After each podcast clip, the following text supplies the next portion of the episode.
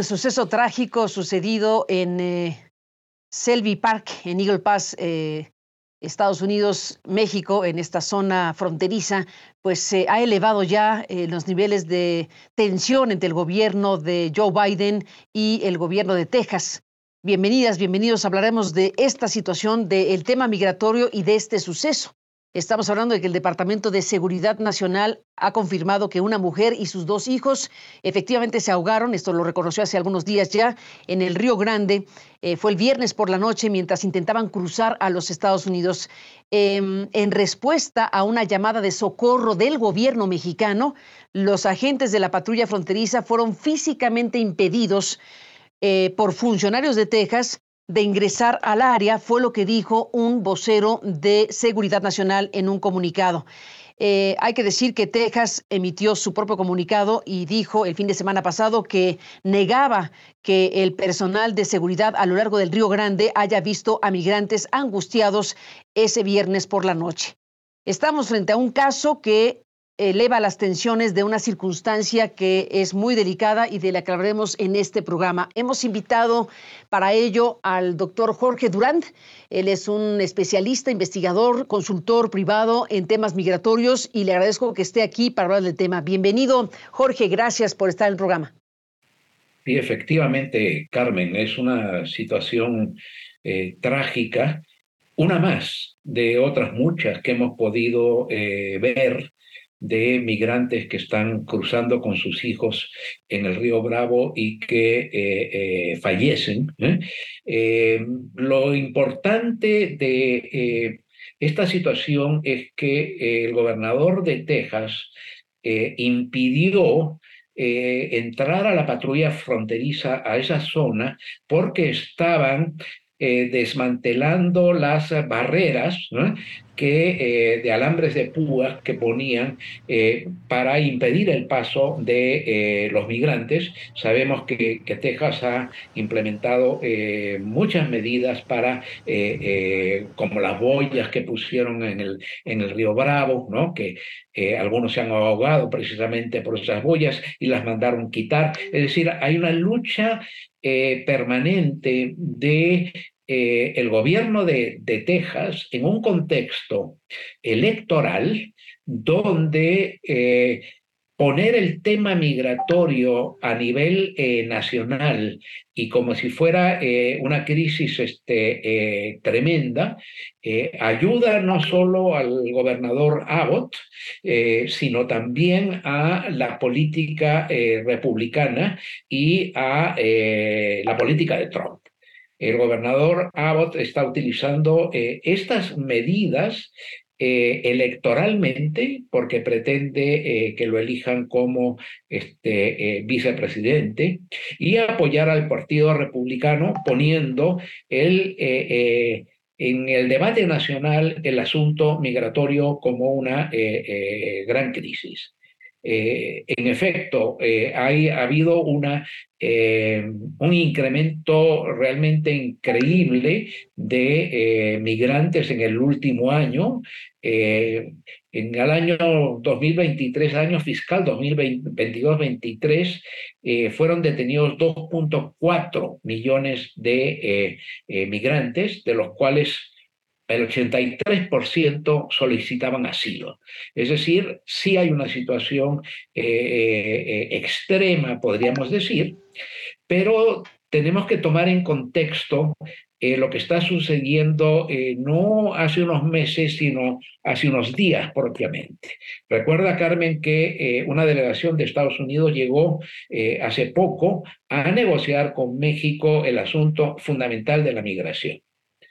En diciembre, es decir, hace 15 días o 20 días, eh, estaban pasando eh, 10.000 migrantes al día que eran detenidos por la patrulla fronteriza en su inmensa mayoría 85% extranjeros y un 15% eh, mexicanos, como es el caso de esta madre y sus hijos que eh, fallecieron, que son una eh, minoría. Sin embargo, hoy día, a mediados de enero, la cifra ya no son 10.000 que están siendo capturados, sino 3.000. ¿Qué significa esto? De que el gobierno mexicano ha empezado todo un programa de contención de la migración y que la reunión con eh, eh, México dio resultados efectivos en, a nivel de las estadísticas. Y eso fue porque México está eh, conteniendo la migración que cruza en autobús, que se suben al, tren, a la llamada La Bestia, porque está moviendo a los, a los migrantes que captura en el norte del país hacia el sur especialmente a los centroamericanos, para poder deportarlos, porque está deportando, eh, ha vuelto a empezar la deportación de venezolanos por eh, eh, avión. Es decir, cuando para los demócratas y para Biden él se había solucionado medianamente la, el tema de la migración, de esta escalada de la migración, eh, tenemos ahora a un este, eh, gobernador de Texas que eh, vuelve a lanzar el, el, tema, ¿no? diciendo de que estamos en una crisis y de ahí yo creo que la reacción del gobierno de los Estados Unidos, ¿no? De acusar nuevamente a, Texas, ¿no? De estar este, agravando la crisis y sobre todo este, agravando eh, la comunicación y la información a nivel nacional. El suceso trágico de, Río Grande del viernes pasado por la noche, estaban intentando cruzar a los Estados Unidos eh, y bueno, murieron en esta área de Eagle Pass. Em, eh, tiene una connotación muy grave porque se está planteando que, no pudieron llegar a, rescatarlos o ayudarlos para salvarse.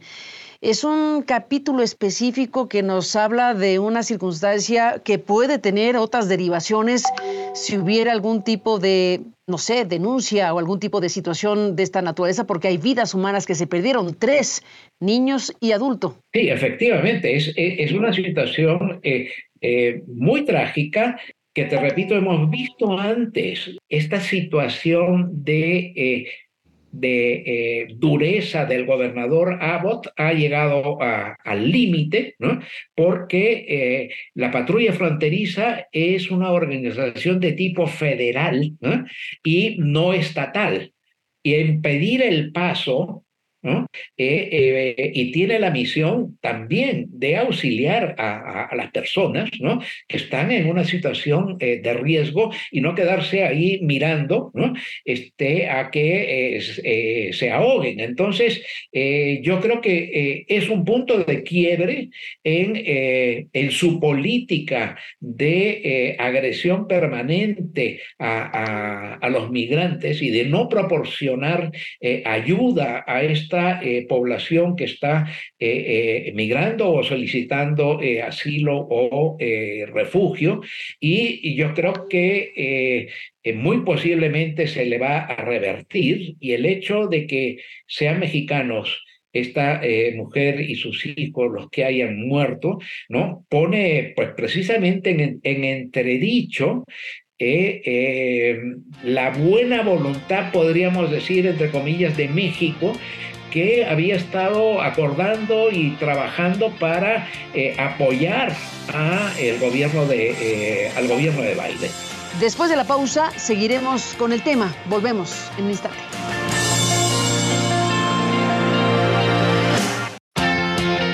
Bueno, pues en Estados Unidos y en el mundo, una buena parte de las actividades de las noticias están en clave electoral porque hay una gran cantidad de elecciones y una de estas elecciones sin duda eh, pues más importantes en este 2024 es la que tendrá lugar en los Estados Unidos y el tema migratorio, Jorge Durán, regreso contigo, eh, es un tema importantísimo y estamos viendo pues la posibilidad de que regrese Donald Trump a la presidencia. Desde luego lo que pasó en Iowa apenas muestra la, la, posibilidad de que estas circunstancias se presente.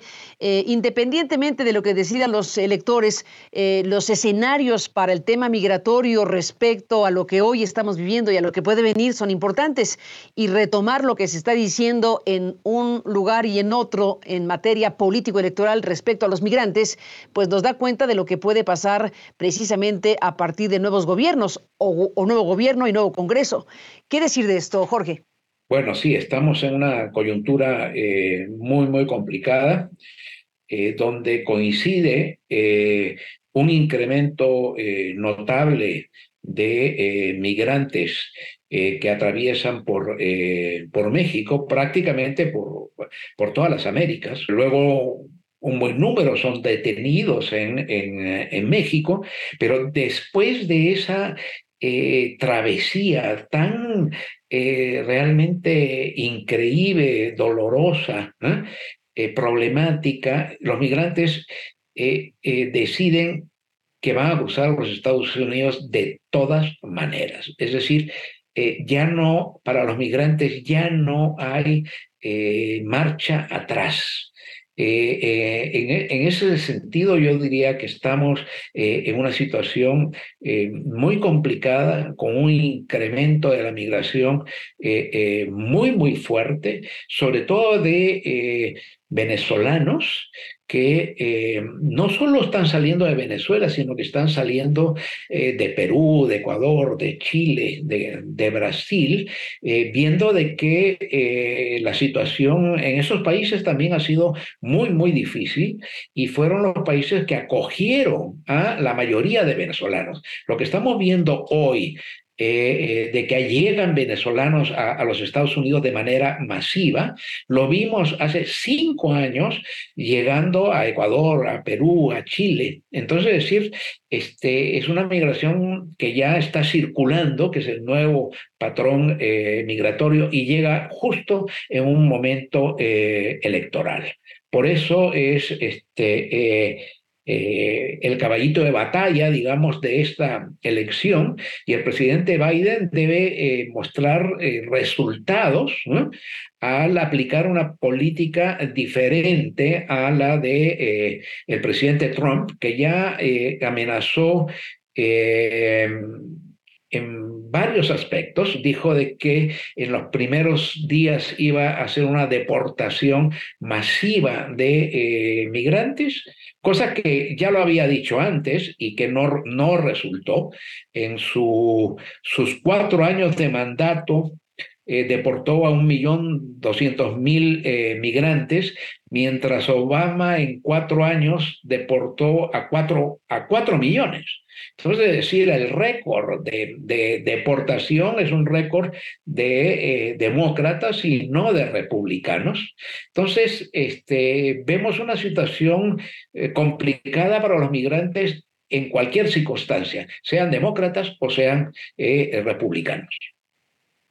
Sin duda. Y bueno, hablando de Donald Trump, déjame recuperar em, solo algunas de las cosas que ha dicho han sido cosas muy fuertes. Por ejemplo, cuando uno de los mítines, el de New, Hampshire, em, hace unos días, em, Trump dice, dejaron entrar.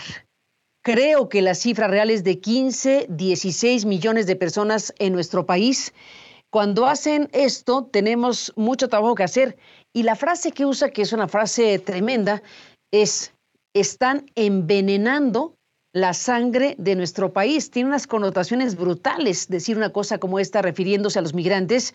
Esto es lo que han hecho, envenenan los psiquiátricos, cárceles en todo el mundo, no solo en Sudamérica, sino tres o cuatro países en los que pensamos, sino en todo el mundo, entran a nuestro país desde África, desde Asia, desde todo el mundo. Envenenar la sangre de nuestro país, esa es la frase de Trump, entre otras cosas de lo que está diciendo Jorge Durant. Eh, sí, es un, es un nivel de, eh, de racismo tan eh, explícito que pues no habíamos visto a un candidato, ¿no? Lo ponemos este, como candidato, ni siquiera es candidato a la presidencia porque todavía no se ha señalado, un político de este nivel diciendo una brutalidad de, de tal dimensión. ¿no? eso muestra el racismo eh, tan acendrado de, eh, de, Trump, ¿no? Y eh, cómo se ha llegado a, a poner como el enemigo fundamental de, de la cultura norteamericana o de eh, de los blancos norteamericanos a los este, eh, migrantes que están, que están llegando. Efectivamente, tenemos una, este, no son esa cantidad de millones que dice Trump, porque el manejo de las cifras por parte de, de Trump es realmente muy muy simplista, digamos, ¿no? ¿O cómo? Audaz, dice 15, 16 millones. No, pues bueno, e, e, eso es este. E, imagínate, a nivel de. hay 12 millones de migrantes irregulares, nada más, ¿no? Entonces, decir que han llegado este, 12 millones o 15 millones es, es, es precisamente inventar cifras para que la gente común eh, que no tiene un manejo de esta problemática crea que hay realmente una invasión a los, eh, eh, los Estados Unidos. Si hablamos de que hay, las últimas cifras eran que habían como 500 mil venezolanos, posiblemente con los que hayan entrado este último año sean, por ejemplo, 600 mil. 600 mil venezolanos en Estados Unidos. Imagínate, en Perú hay más de un millón y en Colombia hay casi dos millones y medio. Entonces, eh, y son países este, muchísimo más eh, pequeños, con menos recursos. Es decir, la migración hoy en día este, eh, venezolana se dirigió fundamentalmente a eh, eh, Sudamérica, ¿no? Y ahí los recibieron. Obviamente, eh, estas magnitudes pues crean toda una serie de, de problemas, pero nunca habíamos visto ni oído a un dirigente latinoamericano hablar, ¿no? Que eh, eh, eh, con esa impropiedad como lo está haciendo Trump, y lo está haciendo también el gobernador de Florida, de Santis, que va en segundo lugar este, para las elecciones, y también la que fue este, em, embajador en la ONU, ¿no? Nikki Haley, que eh, también se ha manifestado de una manera bastante fuerte en contra de eh, la migración. Hoy en día eh, ese es el tema fundamental. Le dio resultado a Trump, pero yo diría que tenemos que pensar un poco a, futuro. En California, eh, hace ya muchos años se dio una eh, ley, una proposición, la 187, que fue la primera eh, proposición y elección que se hizo con el objetivo de atacar a los migrantes y gana Pete Wilson. Y hoy día California es un estado completamente diferente. Lo mismo pasó en Arizona, con, ¿te acuerdas con la ley 1070, en donde atacaba de manera brutal a los migrantes y hoy en día tenemos, ah, se ha revertido ese proceso, que se puede revertir el proceso en Texas. Hay que hacer un trabajo político muy, muy importante de alianza entre la población latina, que es cerca del 40%, y de la población afroamericana, que serían mayoría que los blancos. Es un estado muy complejo porque todo el, sur y las grandes ciudades eh, tienen una presencia latina muy fuerte y todo el norte son prácticamente blancos. Hay condados con 97% de blancos, es decir, eh, eh, y en el, en el sur, en la frontera, tenemos 98, 99% de eh, hispanos. Es decir, es un estado muy dividido, muy, muy complejo, pero esperamos que se pueda revertir como se hizo en California y se hizo en, en Arizona. Jorge Durán, se nos acabó el tiempo. Voy a una pausa y volvemos para despedir.